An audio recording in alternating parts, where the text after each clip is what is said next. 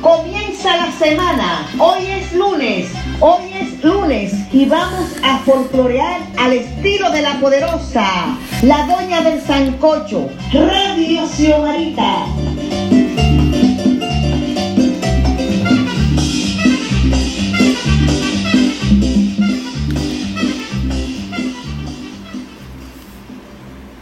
Señores, el que quiere moño bonito, que aguante jalones. Tengo el pelo feo. Tengo mucho crecimiento.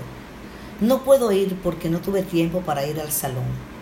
Tenía el cabello sucio y por eso me hice un moño. El cabello es el marco de la cara.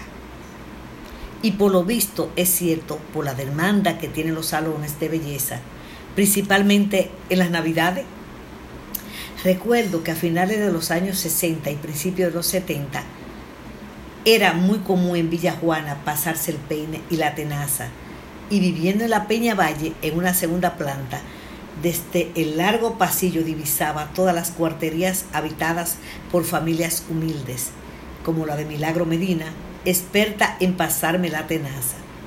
No tengo el pelo crespo, lo tengo algo rizo y por esa razón, adolescente al fin, queriendo tener melena al precio de 50 centavos, me pasaba la tenaza al mediodía para ir a una fiestecita en la noche. Primero tenía que lavarme el pelo, secármelo bien y comprar en el colmado de Quírico un tubito de vaselina que costaba un centavo. Bajar a donde Milagro Medina a ponerme bella.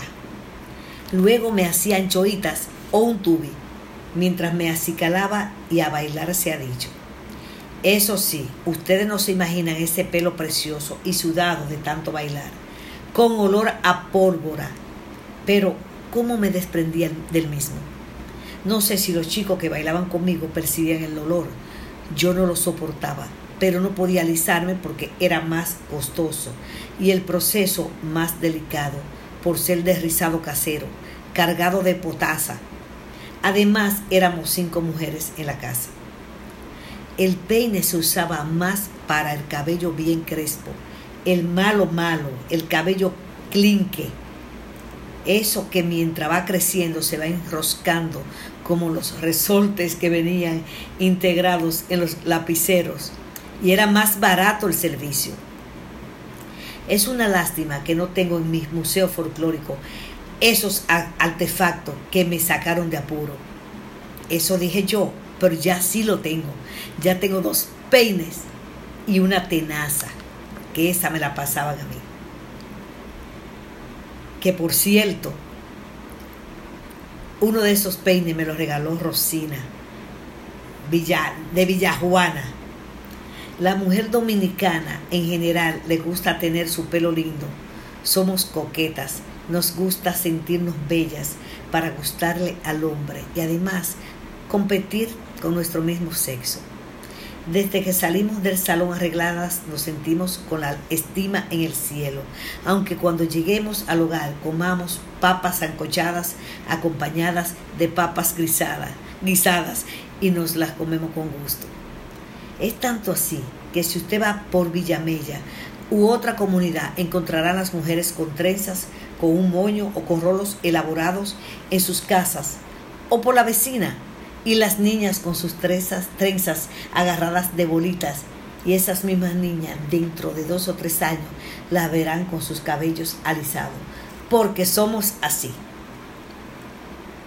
Me recuerdo del spray o fijador que todavía la semana estaban los cabellos más duros que el cemento, los pinchos invisibles.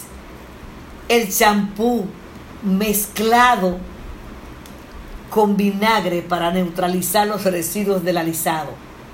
Primero era el, el derrizado, luego el alisado, después el texturizado. ¿Y ustedes saben lo que hay ahora?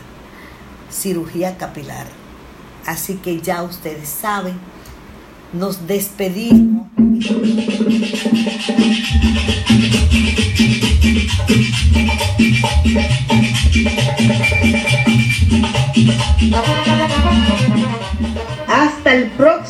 Lunes. Suscríbanse en mi canal de YouTube Las Cosas de Xiomarita Síganme en Instagram y Twitter, arroba Xiomarita Brinca. Para los locutores esta cumbia va, para los locutores esta cumbia va. Aquí los estudiantes la van a bailar, aquí los estudiantes la van a bailar. Síganme en mi portal folclordominicano.com, que es lo mismo que xiomarita.com, para que se enteren sobre las costumbres y tradiciones de nuestro país, República Dominicana y del mundo. La doña del Sancocho, la embajadora del folclor dominicano, Radio Xiomarita.